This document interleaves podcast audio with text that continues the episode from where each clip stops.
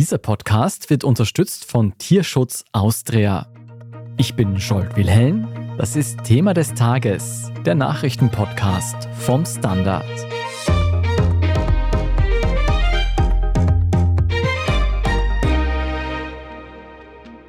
Im Nobel-Skiort Kitzbühel macht ein Gerücht die Runde. Dort soll nämlich niemand Geringeres als die Tochter von russischen Präsidenten Wladimir Putin wohnen. In einer Villa, die offenbar mehrere Millionen Euro wert ist. Ein Anwesen von Putins engstem Kreis, mitten in Tirol. Trotz Ukraine-Krieg, trotz strengster EU-Sanktionen gegen Russlands Elite. Teils sind Behörden besser, was jetzt das Einfrieren von solchen Vermögensgegenständen betrifft, teils schlechter. Wenn man nach unserer Recherche geht, dann müsste es eigentlich eingefroren werden. Recherchen des Standard und des Spiegel enthüllen nun erstmals, wer hinter dieser mysteriösen Immobilie steckt. Das ist ein russischer Oligarch und Kindheitsfreund des Präsidenten Wladimir Putin. Vor allem durch Staatsaufträge ist er wirklich sehr, sehr reich geworden, also 4,9 Milliarden Dollar. Das ist schon auch für russische Verhältnisse eine beträchtliche Summe. Wir sprechen heute darüber, wie einer von Putins Oligarchen bis jetzt diesen millionenschweren Besitz vor Österreichs Behörden verstecken konnte und was dran ist an dem Gerücht über Putins Tochter im Kitzbühler Chalet. Maria Retter, du bist unsere Tirol-Korrespondentin und warst für uns vor Ort in Kitzbühel. Wo fängt denn diese Geschichte an? Also die Geschichte beginnt bei einem Mann namens Arkadi Rotenberg. Das ist ein russischer Oligarch und Kindheitsfreund des Präsidenten Wladimir Putin. Uns, äh, den Medien, wurden interne Dokumente zugespielt, die zeigen, wie dieser Mann sein Vermögen verschleiert und in der EU vor Sanktionen versteckt. Unter anderem auch in Kitzbühel. Konkret geht es da um ein Anwesen, das ich auch vor Ort recherchiert habe und Nachbarn dazu befragt habe. Wie muss man sich denn dieses Anwesen vorstellen? Auf den ersten Blick ist dieses Anwesen, das im Oberleitenweg in Kitzbühel liegt, recht unscheinbar. Hinter einer meterhohen Fichtenhecke verbirgt sich ein zweistöckiges Haus. Man kann es schon als Villa bezeichnen. Es ist dort sehr viel Holz, Schnitzereien, eine riesige Fensterfront, eine weitläufige Terrasse, ein Pool. Von der Straße aus sieht man nur den Eingangsbereich. Do you know who lives here? No, uh, I don't know. Ah, okay, because we have heard rumors that it's Vladimir Putin's daughter Maria. Jetzt habe ich gehört, um dieses Anwesen herum hat sich ein Gerücht gesponnen, das in Kitzbühel die Runde macht. Wie lautet denn dieses Gerücht? Das Gerücht bezieht sich auf besagtes Haus und geht so. Dort soll nämlich niemand Geringeres als die Tochter von russischen Präsidenten Wladimir Putin wohnen. In Kitzbühler Bestlage mit freiem Blick auf die Streif. In einer Villa, die offenbar mehrere Millionen Euro wert ist. Wir haben herausgefunden, dass eine österreichische Immobilienfirma diese Villa im Jänner 2013 für 10,8 Millionen Euro verkauft hat. Auf dem Papier gehört sie heute einer zypriotischen Firma namens Wayblue Investments Limited. Es ist eine Briefkastenfirma mit Sitz in Nicosia. Wer tatsächlich dahinter steckt, ist nicht bekannt. Aber aus den internen Unterlagen, die uns eben vorliegen, geht hervor, dass das Geld für den Hauskauf von einer weiteren zypriotischen Firma stammt, nämlich Olpon Investments. Und hinter dieser Firma steht niemand geringerer als Arkadi Rotenberg. Das ist eine sehr verschachtelte Konstruktion. Fabian Schmidt, du leitest bei uns die Investigativrecherchen und hast auch diese Recherche zusammen mit dem Spiegel und anderen internationalen Recherchenetzwerken durchgeführt. Wer ist denn dieser Arkadi Rotenberg? Ja, also Arkadi Rotenberg ist sicher einer der Top-Oligarchen in Putins Umfeld. Arkady Rotenberg, He grew up alongside Putin in St. Petersburg. In 2001, he and his brother founded the SMP Bank, which operates in 40 Russian cities with over 100 branches. Rotenberg was among the Russian officials who were blacklisted by the United States and other Western powers in the aftermath of Russia's annexation of Crimea. He's a billionaire whose companies were beneficiaries of contracts from Russia's natural gas company Gazprom and the Sochi Olympics. Ein Vertrauter, der den russischen Präsidenten seit dessen Jugendzeit kennt. Da haben die beiden gemeinsam Judo trainiert und als Putin dann vom KGB quasi nach dem Fall der Mauer in die Stadtverwaltung von St. Petersburg gewechselt hat, hat auch Kadi Rotenberg begonnen, Geschäfte in St. Petersburg zu machen und gewissermaßen sind die beiden gemeinsam aufgestiegen.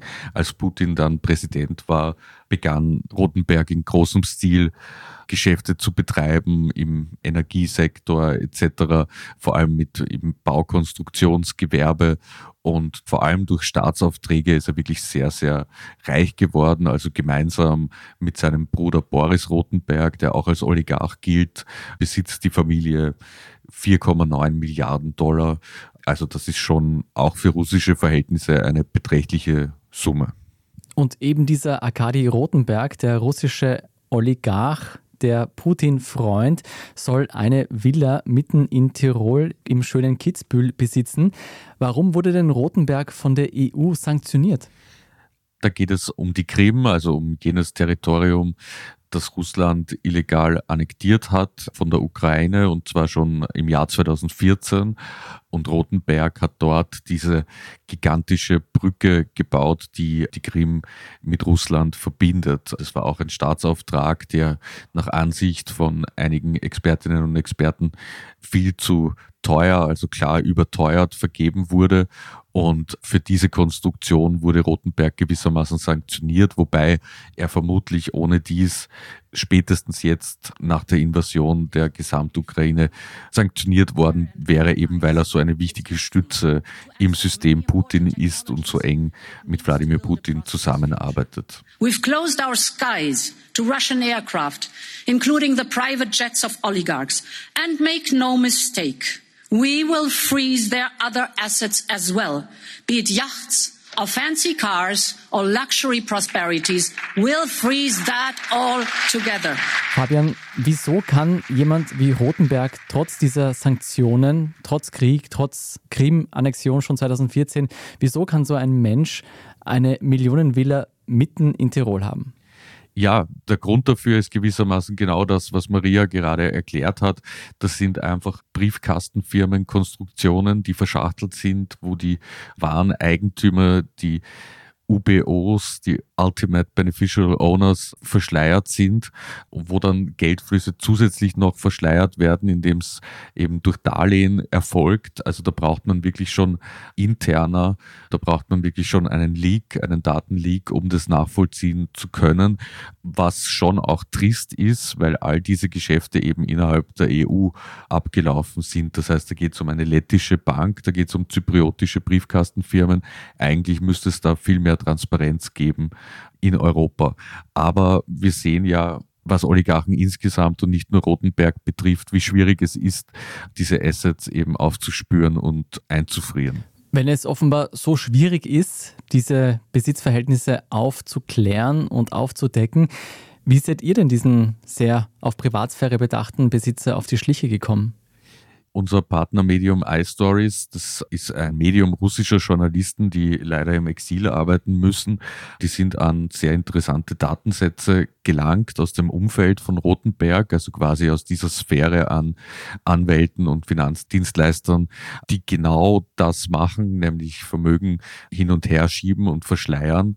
Und dieses Datenset wurde eben geteilt mit dem OCCRP, das ist ein Recherchenetzwerk, das sich vor allem auf Osteuropa spezialisiert hat und mit Dutzenden anderen internationalen Partnern. Und wir haben dann eben monatelang diese Dokumente studiert, übersetzt und versucht, so einzelne Recherchestränge herauszuarbeiten und sind dann eben am Oberleitenweg in Kitzbühel gelandet. Eine sehr intensive Recherche und Spurensuche. Wir machen jetzt eine kurze Pause und sind gleich wieder zurück und dann schauen wir uns nochmal das Gerücht an, was es mit Putins Tochter und dieser Villa in Kitzbühel auf sich hat. Bleiben Sie dran. Als ein Kleiner war ich immer der Badwanne, bis ich groß war. Und plötzlich schwimme ich in der kalten Tonne und die Leute haben Angst vor mir. Aber zum Glück nicht alle. Ein paar haben mich geredet, weil sie gewusst haben. Er ist ein scharfer Zahn aber ein gutes Sö. Sie hörten Hans Krankel als Krokodil Bobby. Wir geben Tieren eine Stimme. Tierschutz Austria. Mehr auf tierschutz-austria.at.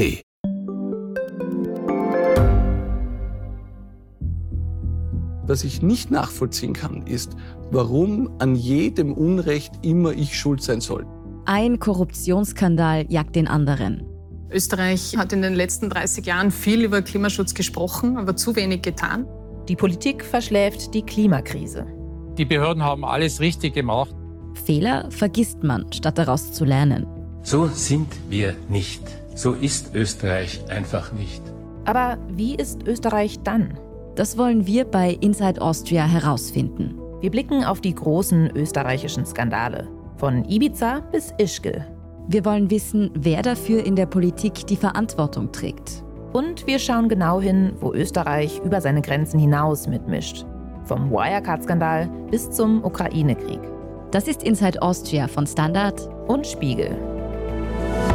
Jeden Samstag eine neue Folge, überall, wo es Podcasts gibt.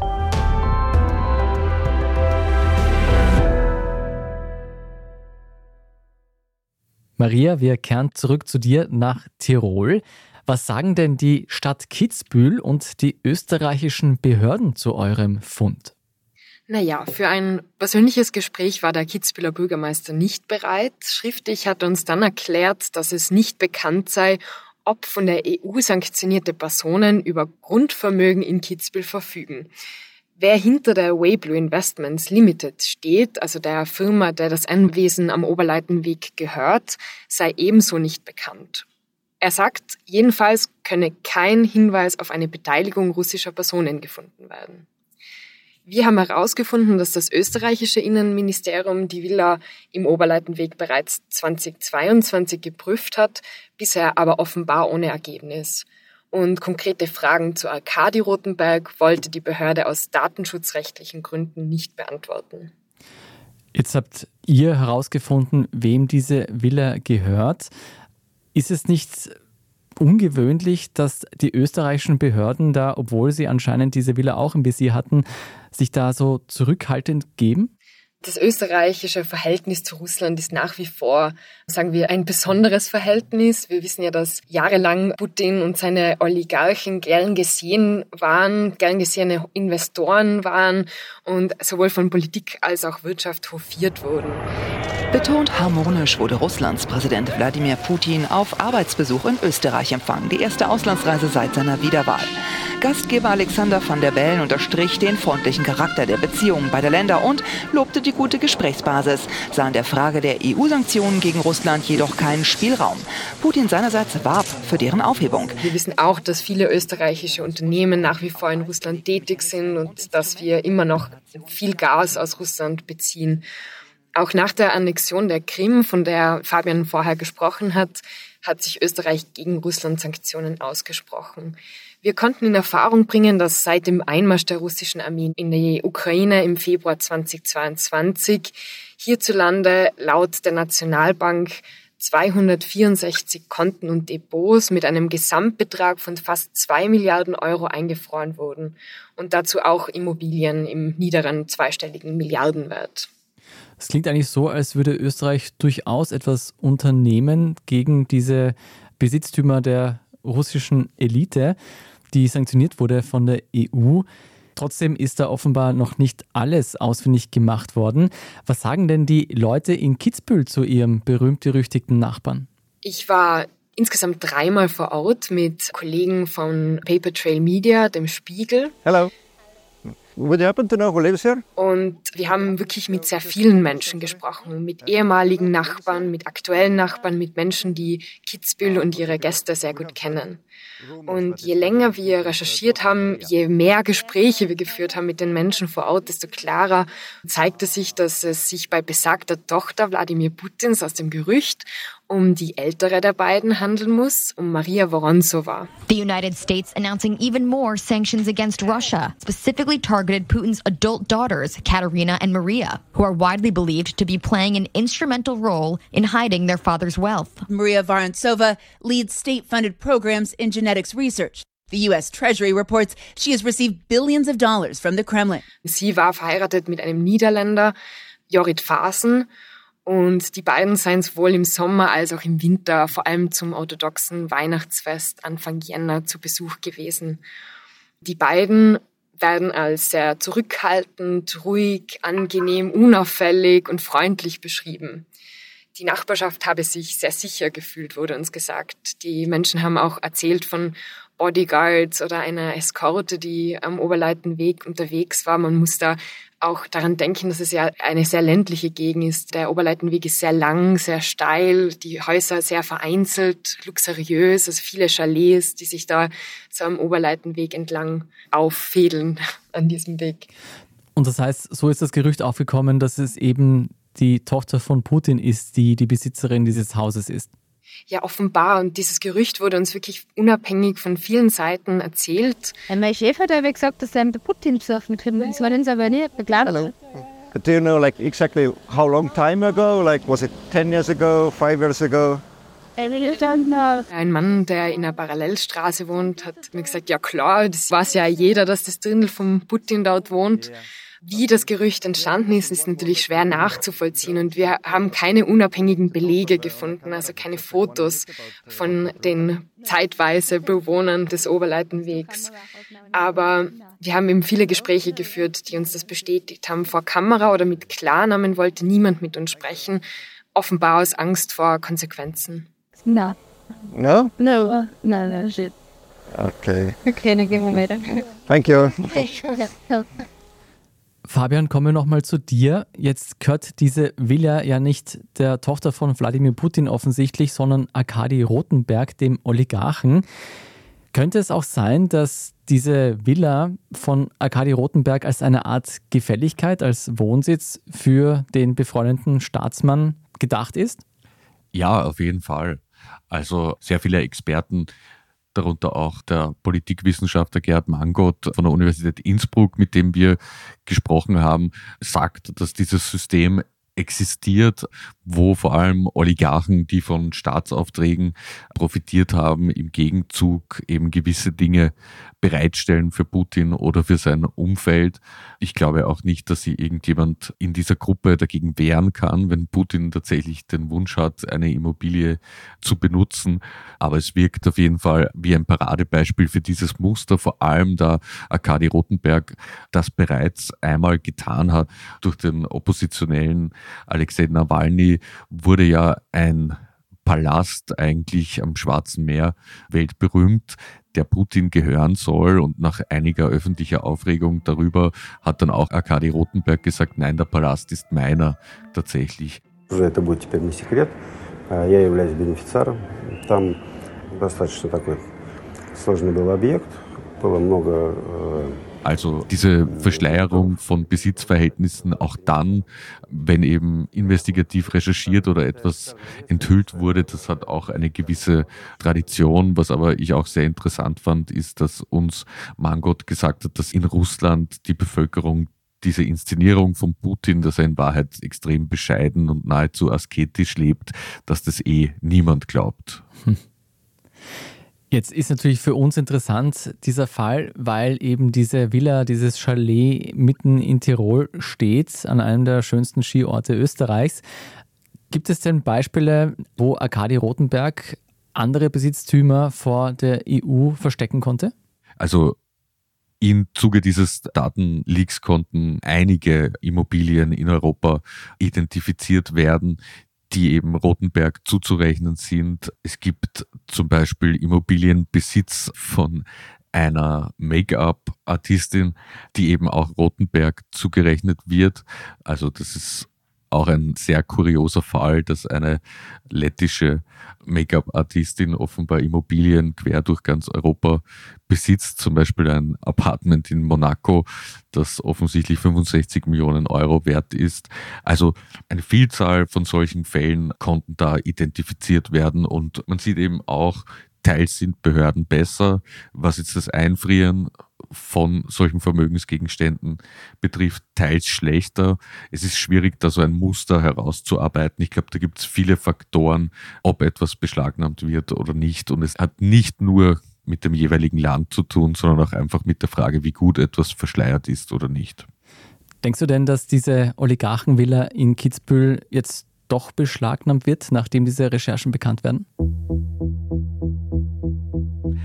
Also ich glaube schon, dass wir da einige wertvolle Hinweise offenlegen konnten, wenn man nach unserer Recherche geht und von deren Korrektheit sind wir ja überzeugt, dann müsste es eigentlich eingefroren werden. Es gab ja bereits andere Immobilien der Rotenbergs, auch in Österreich, die eingefroren wurden. Zum Beispiel hat Boris Rotenberg, also der jüngere Bruder, ein Haus in der Ramsau gekauft, direkt mit seinem eigenen Namen, also ohne Briefkastenkonstruktion und das ist zum Beispiel eingefroren.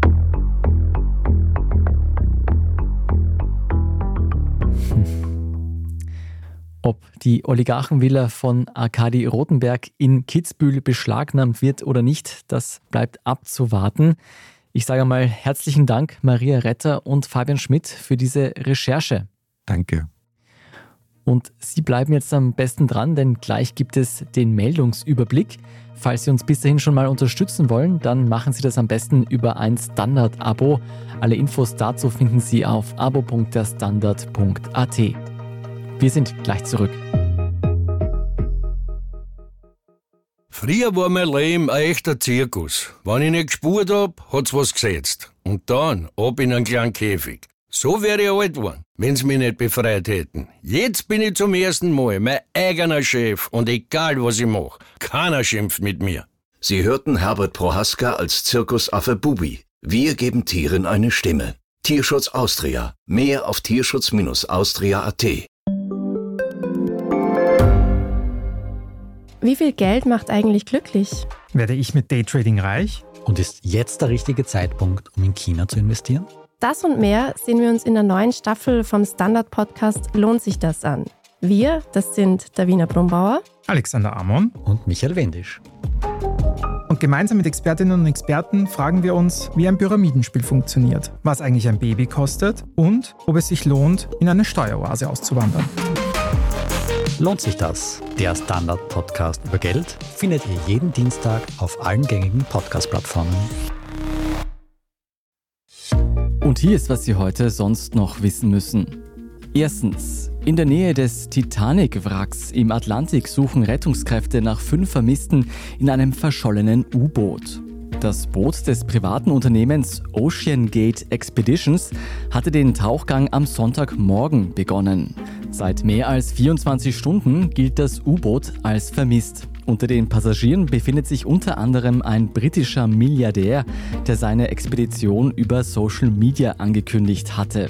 Der Veranstalter der Expeditionsfahrten bietet Privatleuten für viel Geld an, das Wrack der 1912 gesunkenen weltberühmten Titanic am Grunde des Ozeans in 3800 Meter Tiefe zu besuchen. Die US-Küstenwache rechnet, dass laut dem Sauerstoffgehalt im U-Boot noch 70 bis 96 Stunden verfügbar sind, um die Passagiere zu retten.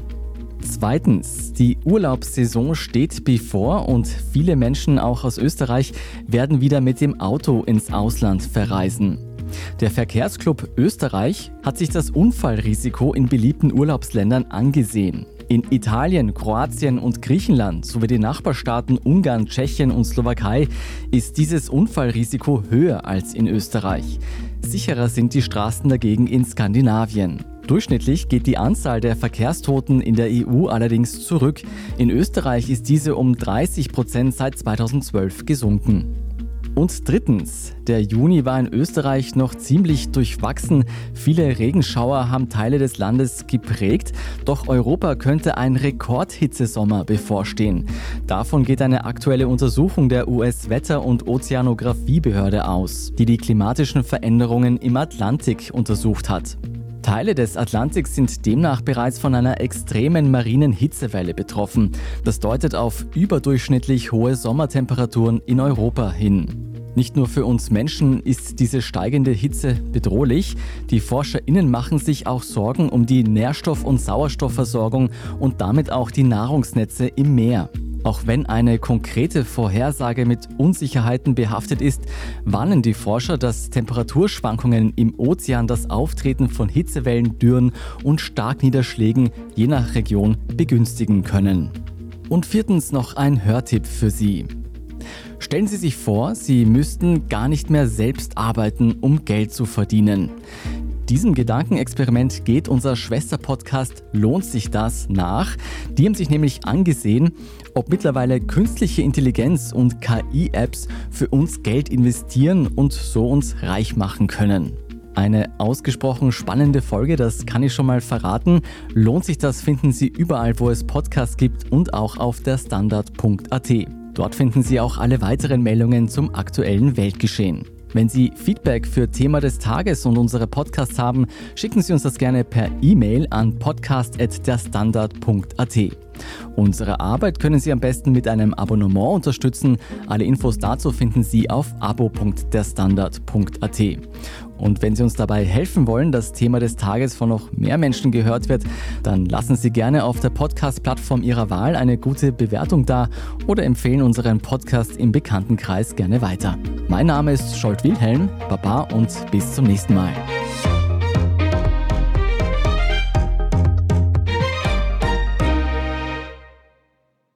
Am Anfang, da ich der Star von der Familie, geliebt von allen. Und dann kommt auf einmal der kleine Neuzugang. Und sie sagen, ich bin zu gefährlich. Ciao, Papa, und fall nicht. Und jetzt kann ich nur hoffen, dass mir wer zu sich holt, der versteht, dass ich eigentlich ein Teamplayer bin.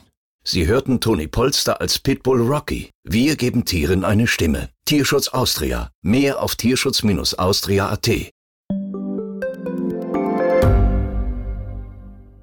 Gibt es außerirdisches Leben? Haben Tiere ein Bewusstsein? Können wir durch die Zeit reisen?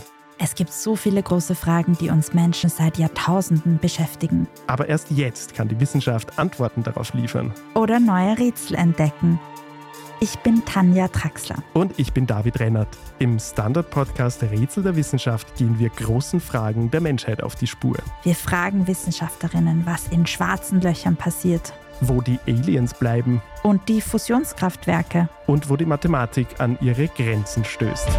Rätsel der Wissenschaft. Jeden Mittwoch eine neue Folge. Überall, wo es Podcasts gibt.